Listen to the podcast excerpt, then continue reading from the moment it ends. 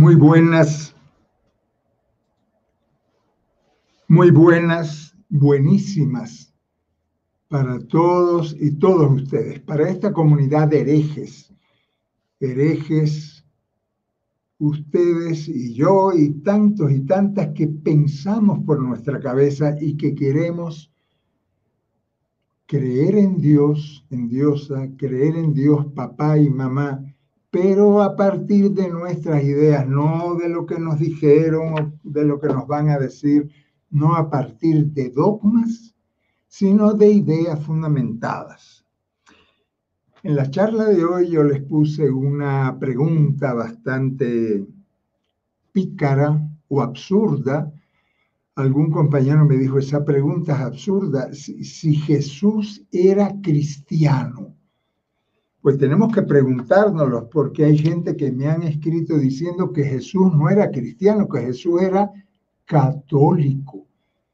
Vamos a preguntarnos hoy si Jesús era cristiano. Y les puse una, la foto de un icono y les preguntaba yo, ¿descubren ustedes, Clarita? Ponme esa foto esa foto de, Jesús y yo les decía que habían siete errores. Revisemos cuáles son los siete errores. Una compañera boliviana, Lucila, Lucila López descubrió los siete errores. Vamos a revisar cuáles son los siete errores. Primero, cuando Jesús se puso una casulla como esa, cuando Jesús se puso un un atuendo, una, una ropa religiosa encima. Nunca, primer error.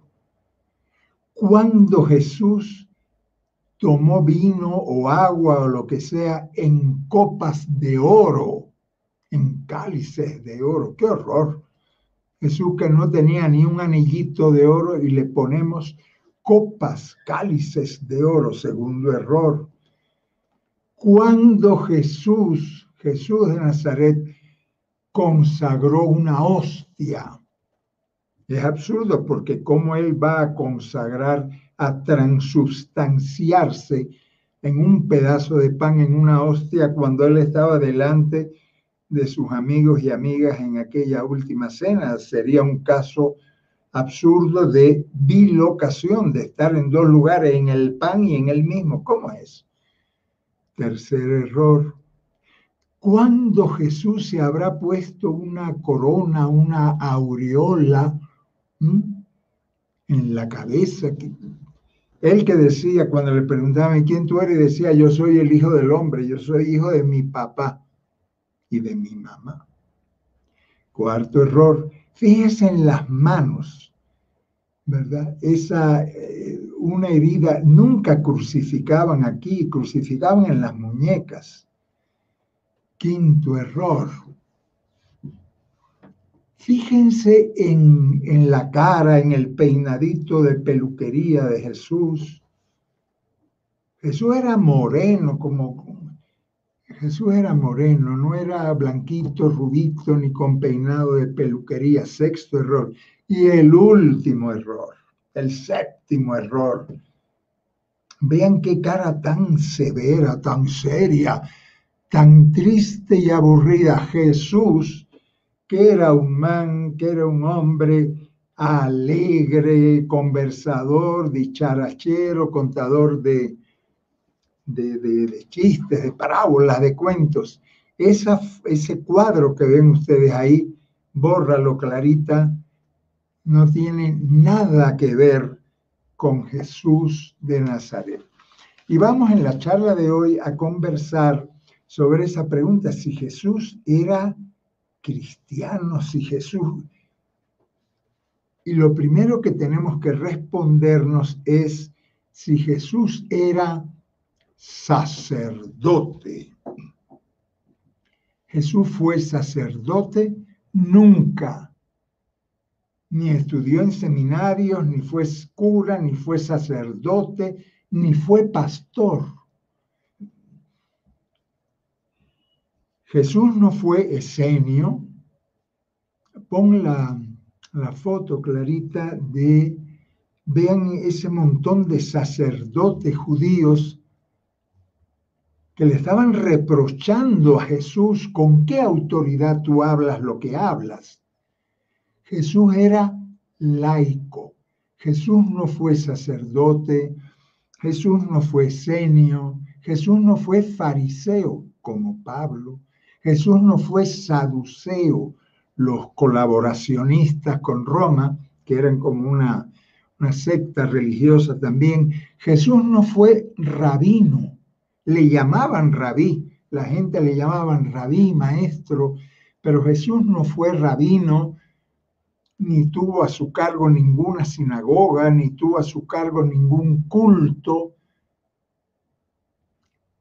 Anoten ahí, Jesús fue laico, laico, un laico, un campesino, un artesano laico. Laico quiere decir eh, gente del pueblo, eso significa laos, laos en griego significa pueblo. Decir laico, que Jesús fue laico, quiere decir que Jesús no perteneció a ninguna jerarquía religiosa, a ninguna. Jesús no fue clérigo, ni perteneció al clero, ni fue sacerdote, ni esenio, ni... Jesús fue laico un campesino, un trabajador laico que nació en Nazaret y que anunció una buena noticia. Pero Jesús, repito, no fue sacerdote ni perteneció a ninguna estructura, a ninguna jerarquía religiosa. Y esa va a ser la pregunta siguiente. Ok, Jesús no fue sacerdote, pero, pero pero fue religioso. No. Ponme la siguiente. Vean ahí un grupo de judíos religiosos rezando frente al muro de las lamentaciones.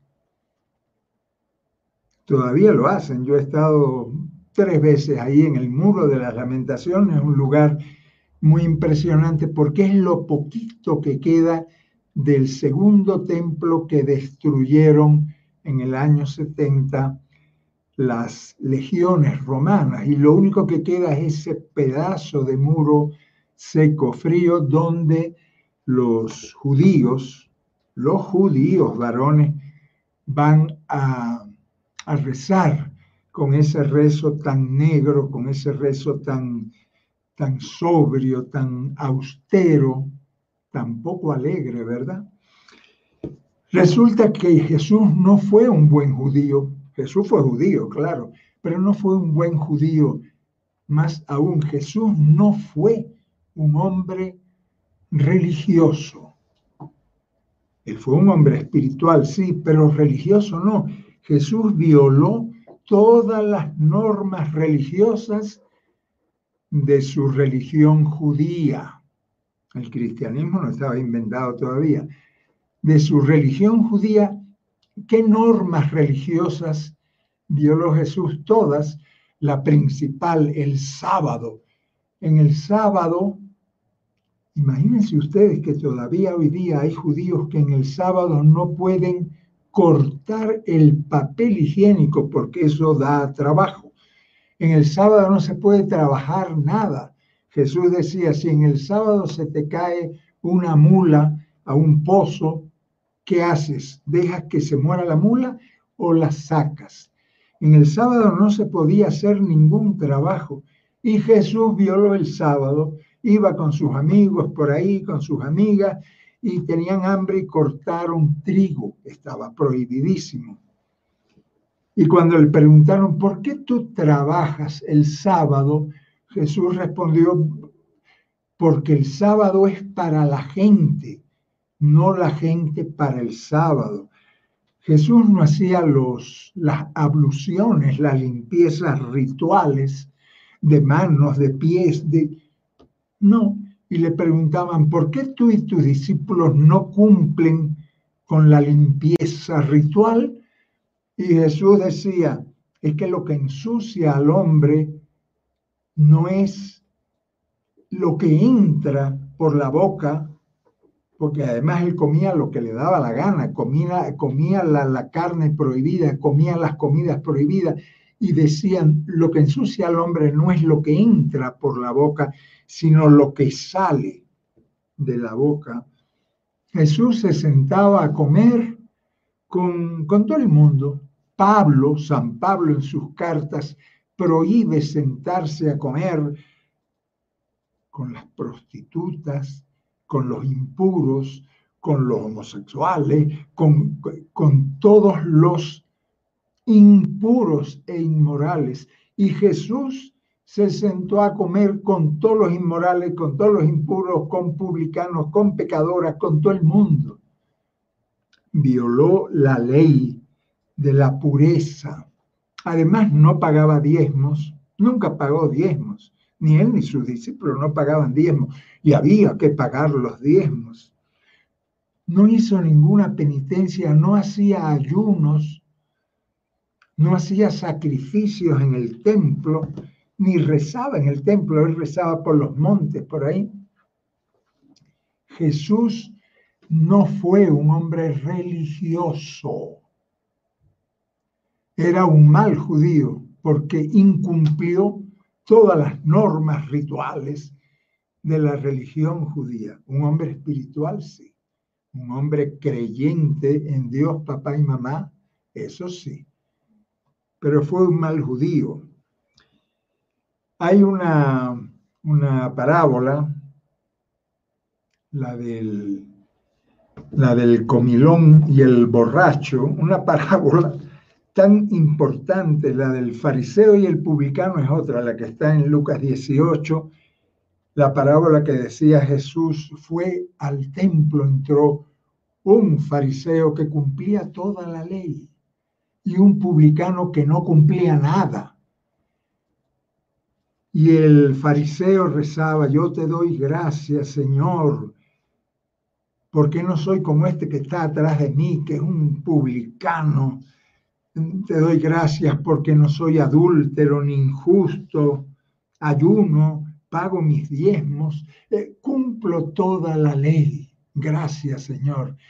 Y el publicano que estaba atrás de él rezaba diciendo, perdóname Señor, porque, porque yo soy un sinvergüenza, porque yo soy un pecador que no he cumplido ninguna de las normas de la ley. Perdóname, Señor, con la cabeza baja.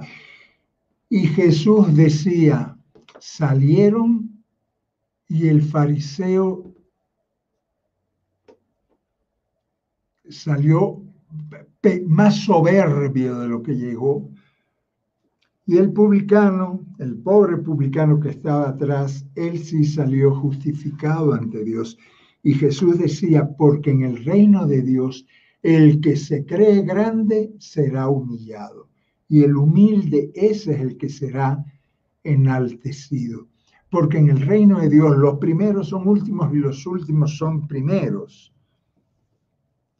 Les hablé de la otra, el otro, la otra frase de Jesús, tan sorprendente, la que está en Mateo, Mateo creo que el capítulo 11, que Jesús le dice a los que estaban con él, dice, ustedes son como niños malcriados, malcriadazos.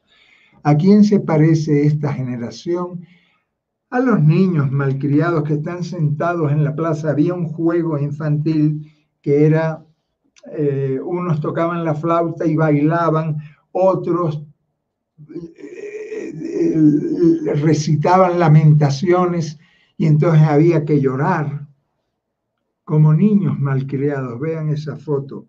Y dice Jesús, ustedes son como niños malcriados porque vino Juan, que era un profeta, que ni comía ni bebía, un profeta como Dios manda, y ustedes dijeron, está endemoniado y vengo yo que como, que bebo, que estoy metido con la gente, que estoy metido con todo el mundo.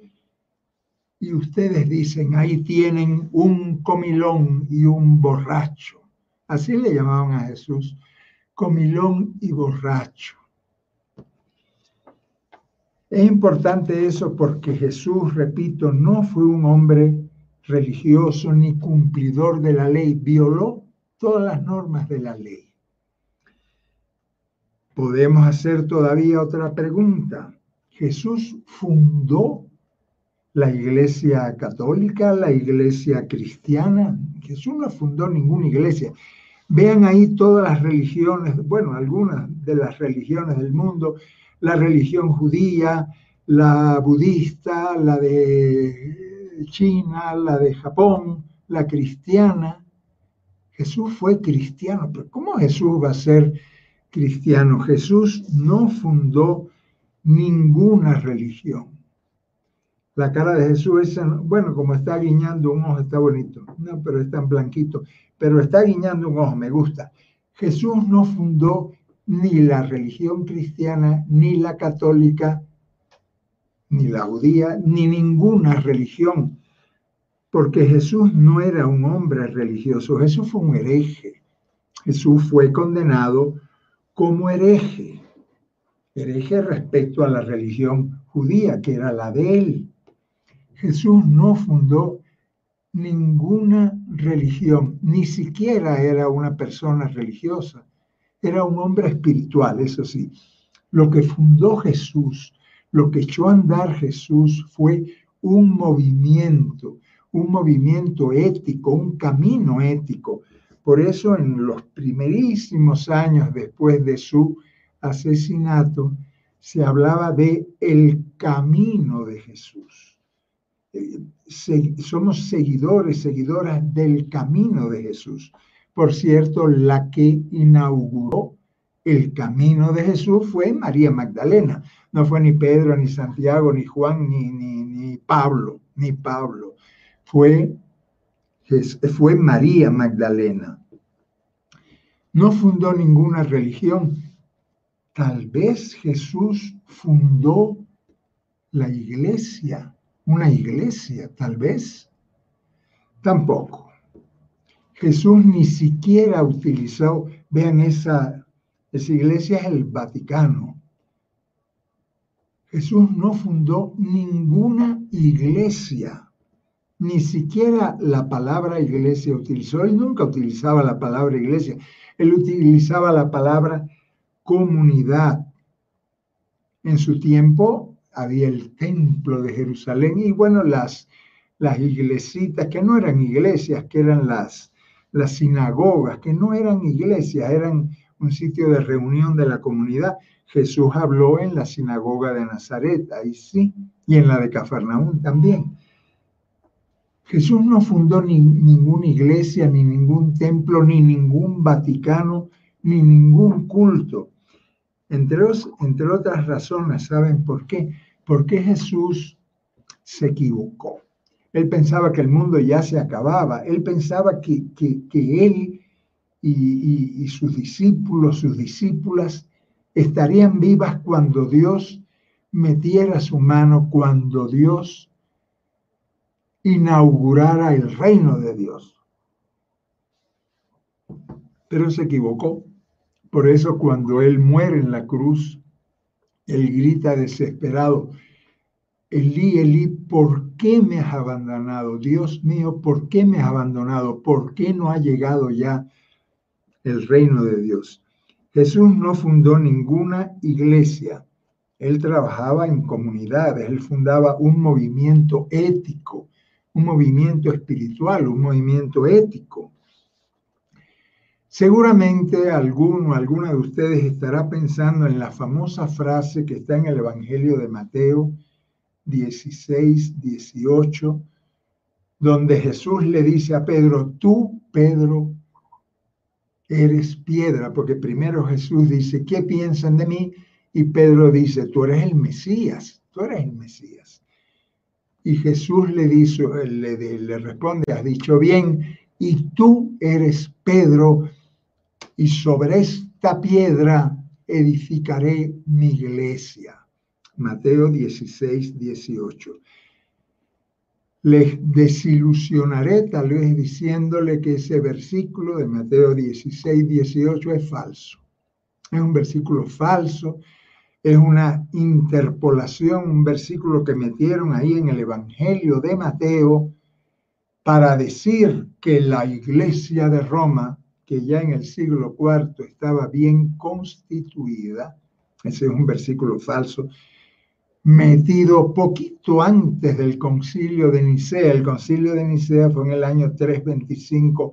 Poco antes metieron falsamente, manipuladamente este versículo de tú eres piedra. Todavía en el Vaticano, tú vas al Vaticano y está, tú eres piedra, Pedro, y sobre esta piedra edificaré mi iglesia y las puertas del infierno no prevalecerán contra ella y a ti yo te doy las llaves del reino para que abres, abras y cierras. Todo ese versículo de Mateo 18 es falso. Jesús no fundó ninguna iglesia, ni le dio ninguna llave, ni ningún llavero a Pedro. A Pedro que después lo va a negar cuando lo están, cuando lo meten preso ese verso es falso. Jesús no fundó ninguna iglesia. Lo que echó a andar Jesús fue un movimiento comunitario, un movimiento ético. Una diapositiva más clarita. Vean esto. Esto sí llama la atención. El clero, los clérigos Jesús no fundó ningún clero, ni ninguna jerarquía, ni ningunos monseñores, ni ningunos papados, ni ningunos pastores. Ninguno, ninguno. Esos que ven ustedes ahí, ni les digo de dónde son, parecen disfrazados, ¿no? Parece un disfraz, un disfraz de carnaval. Jesús no fundó ninguna jerarquía, ni ningún papado, ni ningún clero, ni ningún pastorado. ¿Por qué? Porque Jesús no creía en mediadores. Cuando la samaritana le pregunta, Jesús le dice a la samaritana, hija, pero si el río de agua viva está en tu corazón, tú no tienes que buscar un mediador para subir a Dios, que, para, que te, para que Dios te oiga. Jacob en la Biblia necesitaba una escalera. No necesitamos escaleras porque Dios, Diosa, papá y mamá está en nuestros corazones. No necesitamos jerarquías, ni pastores, ni papas, ni sacerdotes. Entonces ustedes se preguntarán, ¿de dónde salió el clero? Por Dios, ¿de dónde salieron tantos eh, curas, pastores, obispos, monseñores, papas y... ¿Saben de dónde salió? De la religión de Mitra. Lo copiaron. En los primeros siglos no había nada de eso. En los primeros siglos hablaban de presbíteros. Presbíteros son los ancianos, la gente con experiencia, obispos también, eh, pero los obispos no son como los obispos de ahora. Obispo significa el que tiene luz larga, el, el que ve a lo lejos. Y entonces en la comunidad decían, hermano, usted es el que tiene más luz larga. Hermana, porque había mujeres que, coordinaban las primeras comunidades, usted sea nuestra obispa nuestra diaconisa, nuestra presbítera. Eso sí había, pero no había nada de clero ni de cleros disfrazados, no, nada de eso. Lo copiaron de la religión de Mitra. El clero, que comienza en el siglo IV, un poco antes, un poco después, lo copiaron de la religión mitraica, de la religión de Mitra a los sacerdotes de Mitra que se cortaban aquí se tonsuraban la cabeza. A los sacerdotes de Mitra los llamaban padres. Y al principal de todo, de todos ellos, lo llamaban Santo Padre. De ahí lo copiaron, de ahí copiaron lo del Papa y del Santo Padre, porque Jesús prohibió llamar Padre ni a tu papá Jesús decía, ni a tu papá llamen padre, a nadie en este mundo llamen padre, ni señor, ni maestro, porque hay un hito solo, el que está allá arriba, Dios, Dios papá y mamá. Jesús prohibió llamar padre a nadie. Y todavía la gente de la secta, de esa secta que se llama Opus Dei, enterraron a su fundador, a José María, escribá de Balaguer, que compró un título de, de, que compró de escribá de Balaguer, se compró el título de Balaguer, que lo vendían en los mercados allá en España, se hizo enterrar con el título blasfemo de El Padre. Así está enterrado José María Escribá de Balaguer, San José María Escribá de Balaguer, y Jesús prohibiendo llamar a nadie Padre. Ay, Jesús de Nazaret, hereje revolucionario. Ponme la siguiente, Clarita.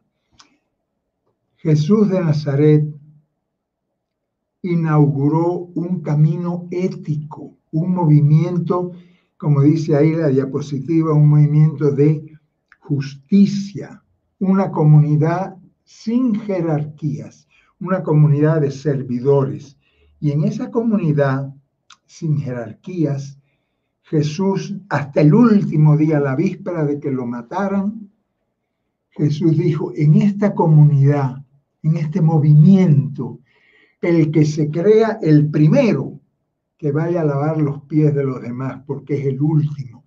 Porque en este movimiento mío los últimos son los primeros y los primeros son los últimos.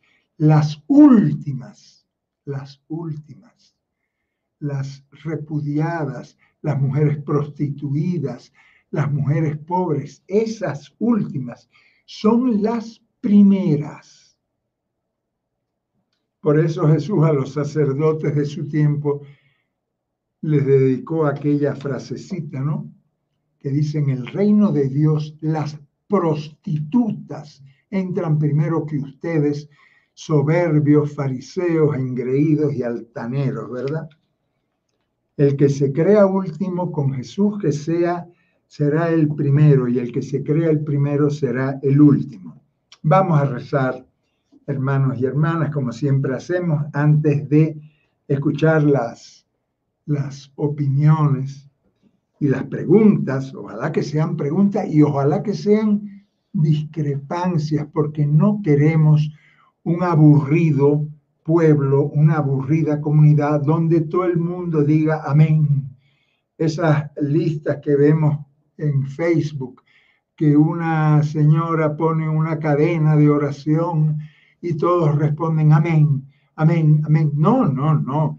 Queremos herejes, queremos mujeres y hombres que piensen por su cabeza, que estén a favor o en contra, pero que piensen por su cabeza. Vamos a rezar. Vamos a rezar y vamos a, pensar en todo esto que hemos conversado, en la figura de Jesús laico, espiritual, revolucionario, querido, tan querido Jesús de Nazaret. Oh Dios, Padre y Madre nuestra,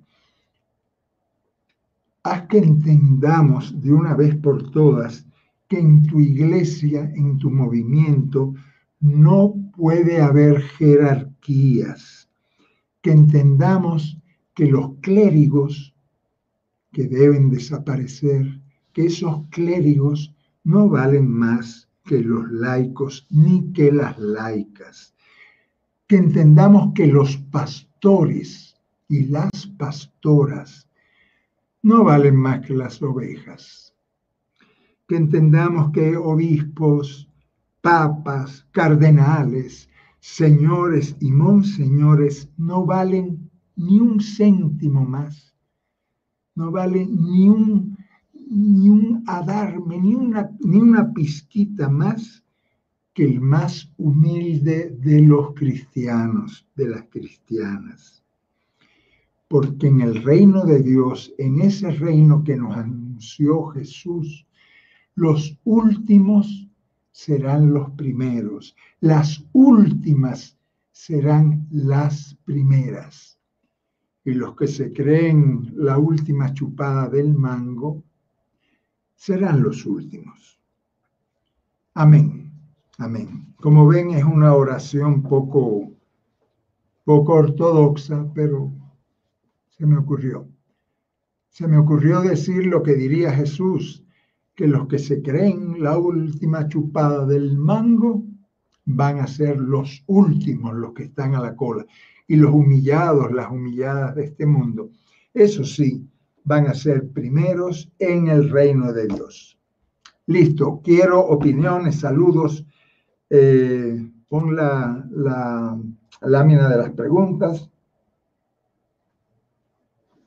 Yo te había puesto una más bonita, Clarita. Pero deja esa, no importa, deja esa. Deja esa, no importa. No, no importa, no importa. Vamos, ve, esa está más bonita, claro. A ver, vamos a ir viendo qué tenemos por acá. Jairo Mejía, gran amigo Jairo, un saludo hasta, hasta tu tierra española. Buenas noches, Ignacio. ¿Será que Jesús fue el hombre que más entendió a Dios? No podemos decir eso porque sería arrogante también decir que Jesús fue la última chupada del mango. Eh, Jesús entendió a Dios. No sé si fue el que más entendió. Seguramente hay otros hombres y mujeres que entendieron mucho de Dios. Pero lo más grande que Jesús entendió de Dios fue que no omnipotente, ni omnisciente, ni arrogante, ni disfrazado de colores, sino que Dios es nuestro papito y nuestra mamita, que Dios tiene, que, como el papá del hijo pródigo, Dios tiene entrañas maternales. Eso sí lo entendió Jesús y realmente fue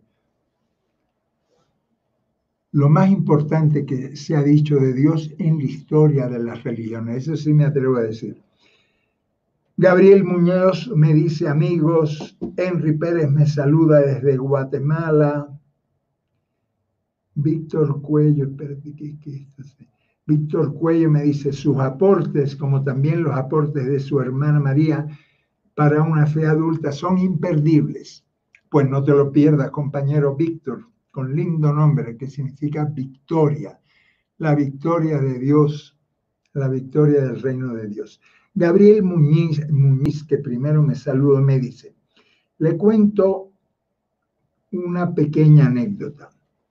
A ver la anécdota de Gabriel cómo es.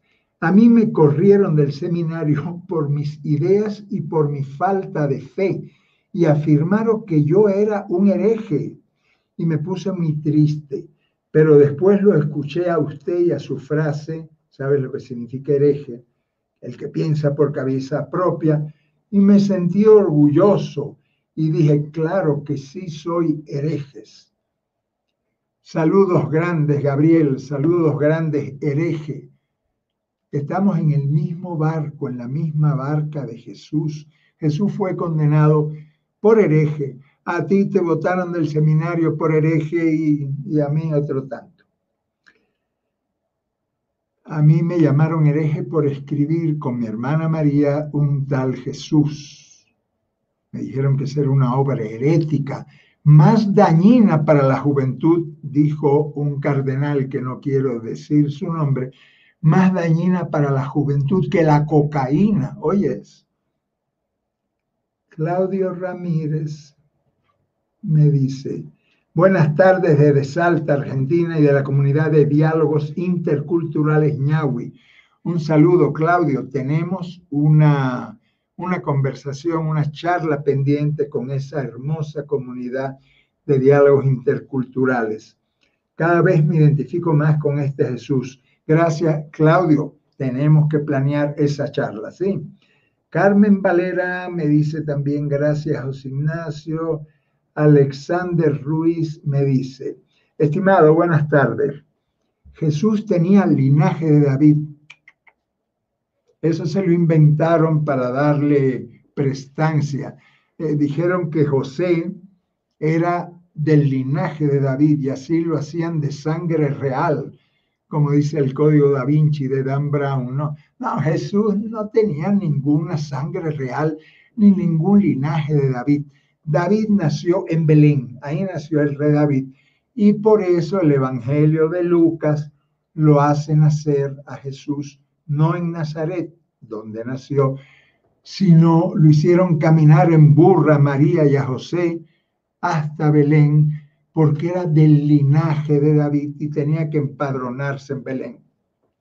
Jesús era un campesino pata en el suelo. La familia de Jesús, José, María, y decían, fíjate lo que decían, de Nazaret. Natanael dice, hemos encontrado el Mesías y le preguntan, ¿de dónde salió ese Mesías? De Nazaret. Y le dicen a Natanael, le dicen, de Nazaret, mi hijo, no sale nada bueno. Si eso es una, un pueblito perdido ahí de cuatro gatos y cuatro gatas. No era, no era, no tenía ningún linaje de David. Francisco Domínguez me dice, te recuerda la conferencia sobre los sacramentos. Tienes toda razón, la tengo anotada, pero se me ocurrió este, este tema de Jesús laico. ¿Sabes por qué?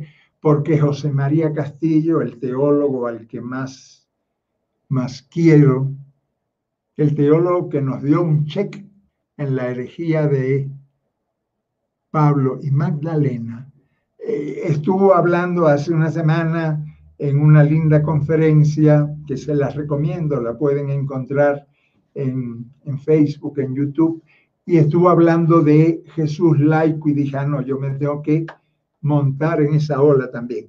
Pero Francisco no olvidó las siete herejías de los siete sacramentos. Vienen pronto. Jairo Mejía me dice, menuda corte con estructura de orden y mando al estilo militar que no respeta los derechos humanos. Vaya cuadrilla. Pues no sé a quién te estás refiriendo, Jairo. Ah, ah a la foto de los sacerdotes. Fíjate que yo ni, ni cuadrilla les llamaría, porque yo fui sacerdote y también me puse una sotana prieta y después una sotana blanca y después una casulla de colores. Nos metieron el cuento de Jesús sacerdote. La carta a los hebreos dice que Jesús es el sumo sacerdote Jesús fue un laico y nosotros, seguidores y seguidoras de Jesús, a mucha honra somos laicos y confiamos el día en que en el movimiento de Jesús no haya más sacerdote, no haya más clero. Eso lo dijo José María Castillo en su conferencia. Esperamos el día en que desaparezca el clero, desaparezcan los señores, los monseñores y los cardenales y los papas, Esperamos ese día. Ese será el renacer del reino de Jesús, perdón, del reino de Dios, del movimiento de Jesús. Me saluda, claro, esa es la cuadrilla que decía Jairo.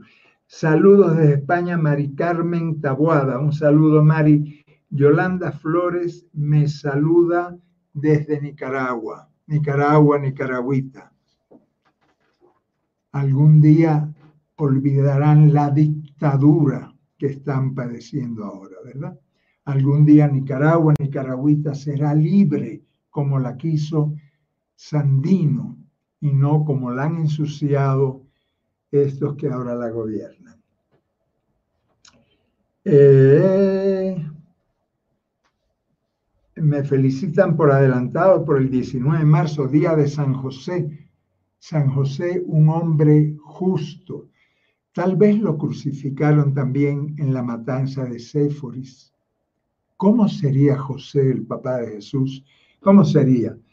En un tal Jesús escribimos un capítulo, el 141, que se llama José, un hombre justo. Y ponemos esa ficción porque no sabemos cómo murió, cómo murió José, el esposo de María. Mario Salguero me dice, ¿qué sucede entonces en el evento narrado en Juan 21, 15, 17, donde dice, me amas, Pedro, tú sabes que te, que te amo, apacienta mis ovejas. No da la idea de un pastorado, claro que sí, apacienta mis ovejas es, sé tú un pastor. Pero tengo que decirte, Mario, eh, Mario es Guanaco del Salvador, un saludo, un abrazo Guanaco, Mario. Tengo que desilusionarte, ese capítulo 21 es una parábola, es una reconstrucción, una reconstrucción de las primeras comunidades juaninas. Pero Jesús nunca le dijo eso a Pedro. Tenemos que hablar, tenemos que hablar de los siete sacramentos, pero tenemos que hablar de Jesús y las de la resurrección de Jesús y las llamadas apariciones después de su muerte. Tenemos que hablar. Y este capítulo 21, que es hermosísimo, por cierto, es una parábola, no ocurrió, no es un hecho histórico. Jesús nunca le dijo a Pedro, apacienta mis corderos, pero entre otras, sabes, por lo que decía antes, Jesús pensaba que el mundo ya se acababa, que Dios metía su dedo, su mano, que el reino de Dios ya llegaba ¿Para qué él iba a fundar una iglesia? ¿Para qué iba a darle responsabilidades pastorales a Pedro, ni a Santiago, ni a Juan, ni a María Magdalena? Se le adelantó la muerte a Jesús porque no llegó el reino de Dios. Y somos nosotros ahora quienes tenemos que ser no pastores, ni papas, ni, ni, ni cardenales, sino quienes tenemos que ser hermanos y hermanas en las comunidades que siguen el camino de Jesús de Nazaret. Nubelazo, qué lindo nombre, Nube, saludos, profe desde El Salvador. Tamara Estrella, mi amiga que siempre está ahí. Espérate. Espérate que se me saltó, como siempre me pasa esto. Eh, espérate que se me saltó, pero no se preocupen que ya lo encuentro. Ya. Tamar Estrella me dice, quienes pusieron versículos en los que Jesús dice cosas como yo soy el camino, la verdad y la vida en la Biblia. ¿Quiénes pusieron? Ah, Jesús nunca dijo yo soy el camino, la verdad y la vida. ¿Cómo Jesús va a decir eso? Es una frase muy arrogante, ¿verdad? Jesús fue el camino, Jesús fue la verdad y la vida, pero Jesús nunca dijo una frase tan arrogante como la que aparece en el Evangelio de Juan. El Evangelio de Juan es un evangelio, otro día vamos a hablar del Evangelio de Juan, en el que María Magdalena tiene mucho que ver pero cuando vean una frase arrogante en los evangelios, digan que esa no la dijo Jesús. ¿Quiénes pusieron esas frases? Los amigos, los admiradores, las admiradoras, seguramente María Magdalena también, que era una enamorada, una apasionada por el camino de Jesús. Seguramente Pedro, Juan, Pablo puso demasiadas, ¿verdad? No seamos literalistas. Entonces, esas, esas frases que aparecen en la Biblia no son de Jesús. Carlos Eligio Alvarenga Cáliz me dice, José Ignacio López Civil. Ah, pues mira, me puso civil en vez de vivir, está bueno, me gusta. Porque primero no quiero ser militar, nunca quise, y porque civil me suena a laico, a pueblo, está bueno. Está bueno, gracias Carlos. Me gusta su prédica muy actual. Carlos Vélez, Benavides Cienfuegos, me dice, me encanta tu línea, me identifico 100%. Janet Lisset. Janet Lisset me dice, otra guanaca desde El Salvador, mi querida tierra salvadoreña. Roberto Linky dice, ¿con qué fundamento dice que la cita bíblica, tú eres Pedro y sobre esta piedra edificaré mi iglesia? Es falsa. bueno, lee, lee hasta Hans King, lee a cualquier teólogo serio y te dirá, te dirá que es una frase falsa. Y la mejor manera de saber que es una frase falsa es que Jesús nunca utilizaba la palabra iglesia. Eso no se utilizaba en tiempo de Jesús. Se utilizaba el templo de Jerusalén, se utilizaba la sinagoga, pero no se utilizaba la palabra eclesia, iglesia. No, Jesús no fundó ninguna iglesia. Es una frase falsa que añadieron en el Evangelio de Mateo para justificar a la iglesia de Roma sobre la de Alejandría, sobre la de sobre todas las demás iglesias. Había muchas iglesias, Roma era una más, ¿verdad? Había iglesia en Éfeso, en Tesalónica, en, en, en, en Alejandría, y dijeron, no, la iglesia que fundó Jesús fue la de Roma. Por eso todavía dicen católico, apostólico y romano. ¿Cómo, la iglesia de Jesús va a ser romana si todavía dijeran jerosolimitana de Jerusalén? No, no, dicen católica, apostólica y romana. Por favor. Entonces, no, esa frase, Roberto, es, es falsa, hijo. Saludos desde Ecuador, gracias por compartir sobre este hereje profundamente humano. Eso está bien dicho. Jesús fue profundamente humano. Carlos Molina me saluda desde Santana, en El Salvador. Jesús Toral Narza me dice, ¿qué sentido tendría actualmente el ministerio sacerdotal? Ninguno, ninguno.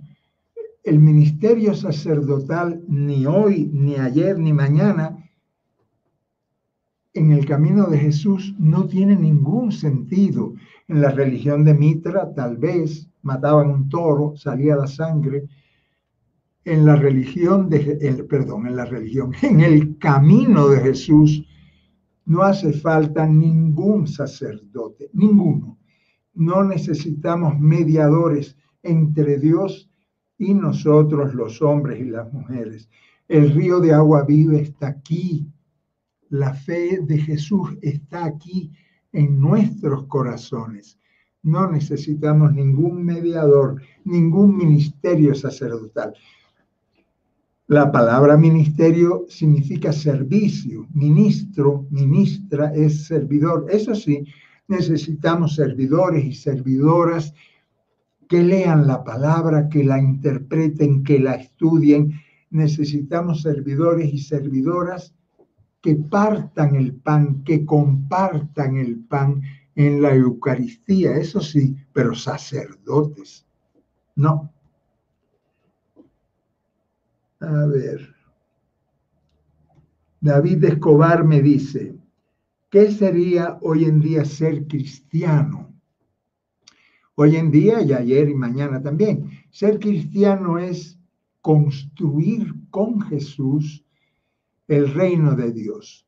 Les debo una charla sobre qué cosa es el reino de Dios, porque hablamos y hablamos del reino de Dios y a lo mejor alguno, como dice reino, piensa que es un rey con una corona en la cabeza, piensa que es un rey con un bastón de mando.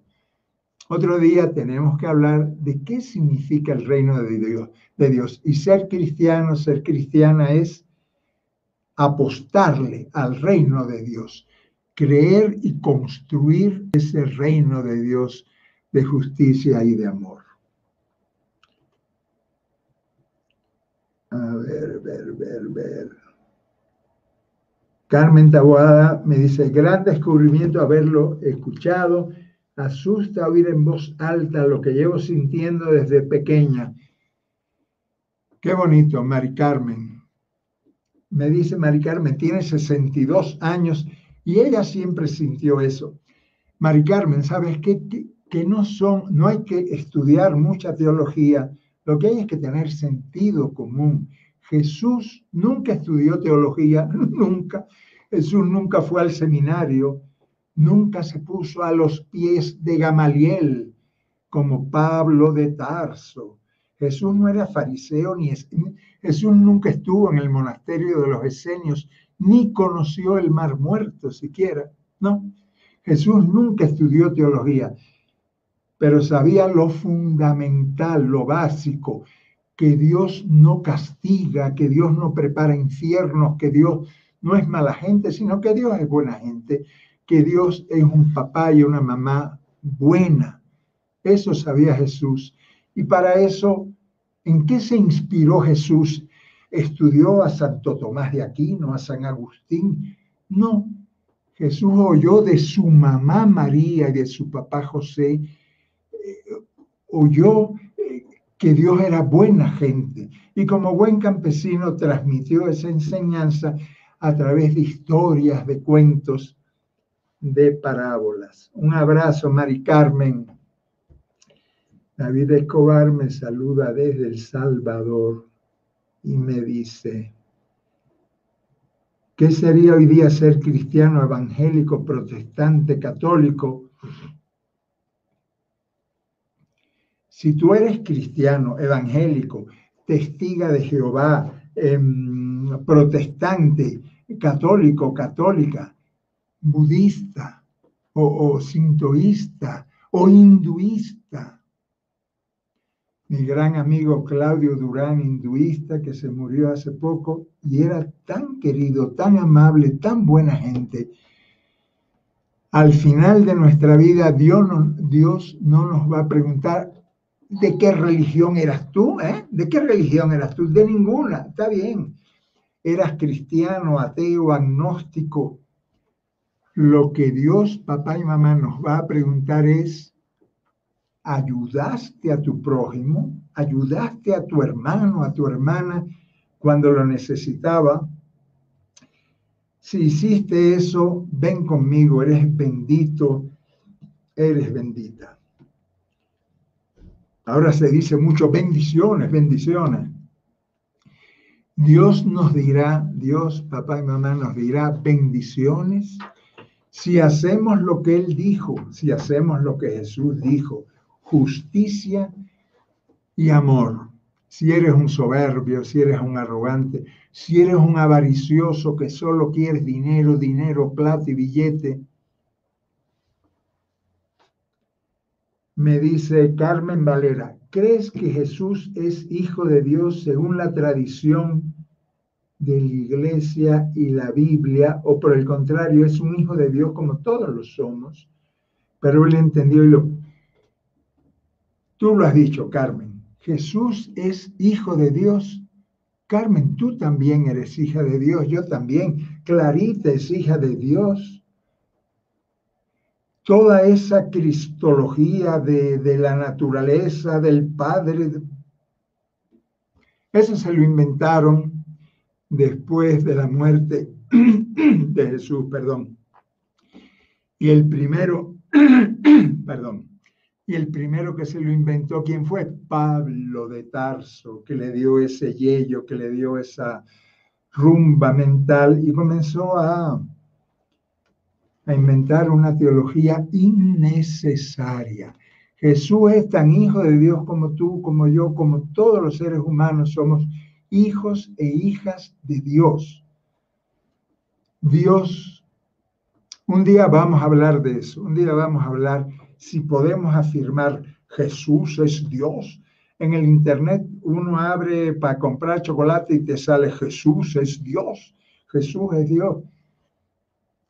Les dije el otro día que yo no creo que Jesús es Dios, que yo creo en el Dios en el que creyó Jesús. Eso sí.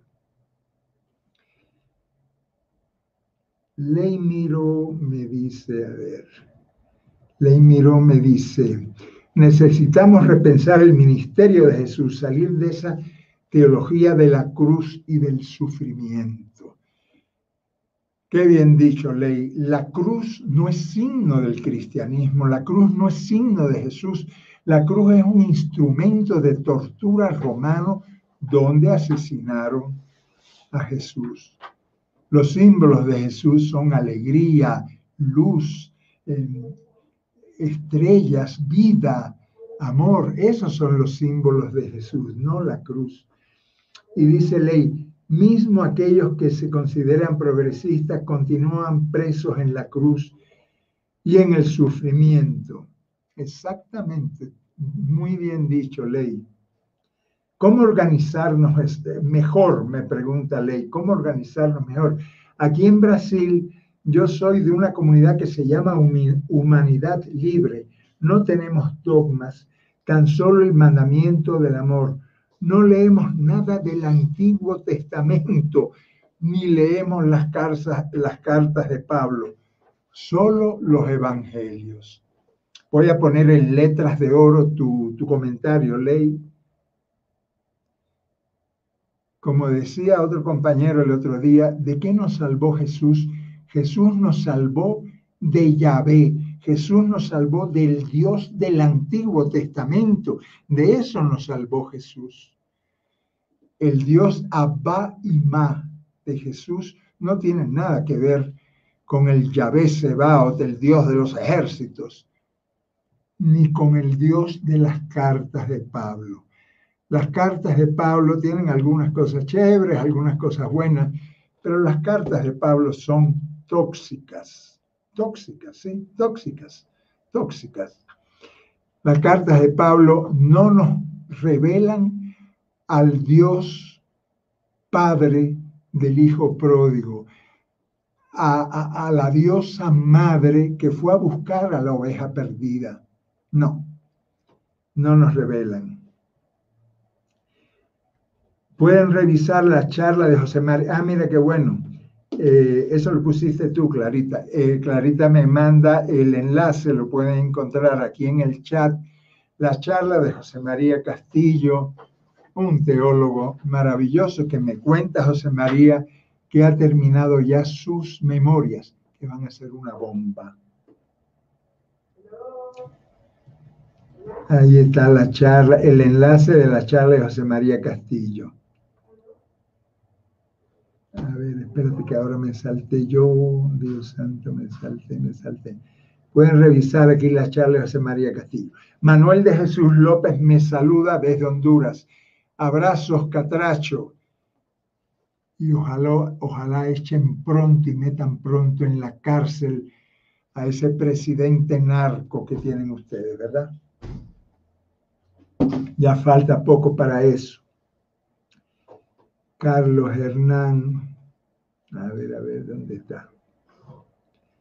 Eh, Carlos Hernán Ortega me dice, ojalá pase pronto que desaparezca todo el clero. ¿Cómo podríamos ayudar a que esto pase? Bueno, no lo vamos a, a matar todavía, ¿no? Pero mira, una cosa que yo hago siempre, yo a ningún cura le llamo padre y a ningún obispo le llamo monseñor no he saludado al Papa Francisco, pero tampoco le llamaría Papa Francisco. Le diría hermano Francisco, como decía siempre San Francisco de Asís, ¿verdad? Me dice Alexander Ruiz Castillo, me dice, ¿qué libro de las escrituras recomiendas para encontrar a este Jesús moreno y alegre? El libro de José María Castillo. Búscate el libro de José María Castillo que se llama la humanidad de Jesús. Indispensable, imprescindible, de lectura obligatoria para descubrir quién fue Jesús de Nazaret y cómo Pablo de Tarso cambió su mensaje. Clarita me trae el libro La humanidad de Jesús, lectura obligatoria en este siglo XXI para descubrir el rostro de Jesús de Nazaret, manipulado, falseado por Pablo de Tarso. A ver qué me dice. Alexander Ruiz me dice, ¿qué libro de las... Ah, no, este. ¿Para cuándo el tema de la resurrección? Me pregunta Carlos. Viene pronto, hermano, no se, no se precipite. Es que hay muchos temas más. El tema de la resurrección es un tema complicado, pero vamos a abordarlo con toda la sinceridad del caso, claro que sí. Calderón García me saluda desde Guatemala. Saludos, Chapines. Eh, Davina Silva me dice, buenas noches, logré entrar en la sala de YouTube desde Sao Paulo, Brasil. Va un fortísimo abrazo para usted, mi hermana. Un saludo grande, Davina, para Brasil, que pronto se va a quitar de encima al dictador y genocida Bolsonaro. Ayer firmamos una carta de apoyo. Estaba ahí Frei Beto, estaba Leonardo, estaban todos los grandes intelectuales de Brasil, una carta contra ese genocida que tuvo el atrevimiento de rebautizarse como Mesías, Mesías Bolsonaro. Qué horror. Pero pronto se lo quitarán de encima, sí. Nubelazo me dice, Ah, no sé, es de una otra, me dice, ninguna, no existe una descripción física de Jesús, así que las imágenes que vemos son un reflejo de la culturización del personaje. Y dice Nube, para los teólogos y las teólogas de América Latina, vemos a un Jesús moreno, con rostro de indígena, muy alegre y de gozo, como este, como este esta foto, yo no sé si les conté alguna vez que esta foto la encontré yo en Jerusalén. Estábamos yendo a, ver la, la basílica de la basílica dorada, la basílica de donde estaba la piedra del templo de Jerusalén, destruyeron todo y los musulmanes construyeron esa linda mezquita y ahí encontré yo esta foto, esta foto del moreno, y la foto decía un artesano de Nazaret. No puedo encontrar una foto más hermosa de Jesús de Nazaret que esta y por eso la pusimos en un tal Jesús. Jairo Mejía me dice,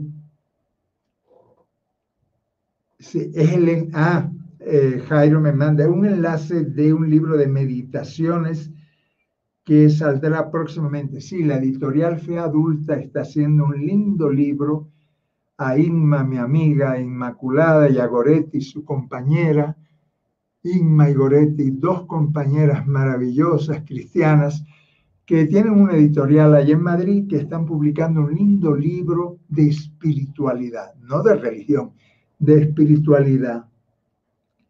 Eh, Alexander Ruiz me dice gracias se refería a la esencia de, de Jesús.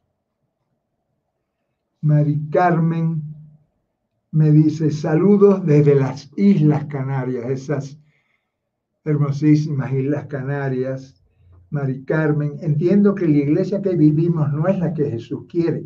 Todo esto debe caer para encontrar la verdadera comunidad de Jesús, donde todos corrige Mari Carmen, donde todos y todas somos iguales. Eso lo explicó muy lindamente Castillo.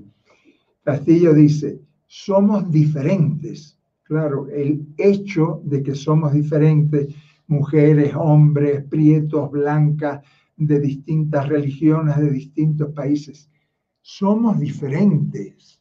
Eso es un hecho.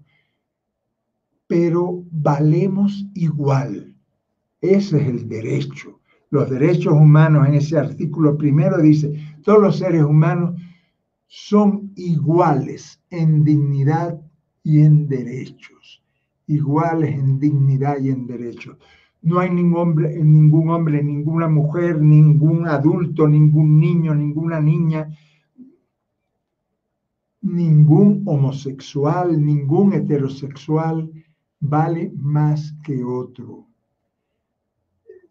Lesbianas, trans, bisexuales, heterosexuales, homosexuales, toditos y toditas valemos exactamente lo mismo a los ojos de Dios. Buenas noches, eh, José María Vigil, sí, José María Vigil, claretiano, muy amigo, muy, muy amigo, muy admirado por mí, pero es como un homónimo, porque mi hermana se llama María, yo me llamo José, y, este, y de apellido Vigil, y José María Vigil es un homónimo nuestro. A nosotros nos felicitan por los hermosos libros y por la hermosa agenda latinoamericana que hace José María, y a él lo felicitan por un tal Jesús. Excelente confusión, porque lo que importa no es quién escribió ni quién hizo qué, sino si somos seguidores y seguidoras de Jesús de Nazaret. Carmen Valera me dice, desde niño, desde niña, he sentido, he creído en un Jesús que comprendió que lo conoció a Dios Padre, Madre, Amor. Siempre me he sentido discriminada por los sacerdotes cuando he dado mi opinión desde el centro, desde dentro de mi ser. Así que Carmen, a ti te discriminaban cuando tú dabas tu opinión. Consuélate, a Jesús lo discriminaron, lo condenaron por hereje y lo asesinaron. Pero Jesús sigue siendo nuestra guía y Jesús, que nunca fue sacerdote, que nunca creyó en los sacerdotes, nunca creyó, fue asesinado por quién? Por los sumos sacerdotes.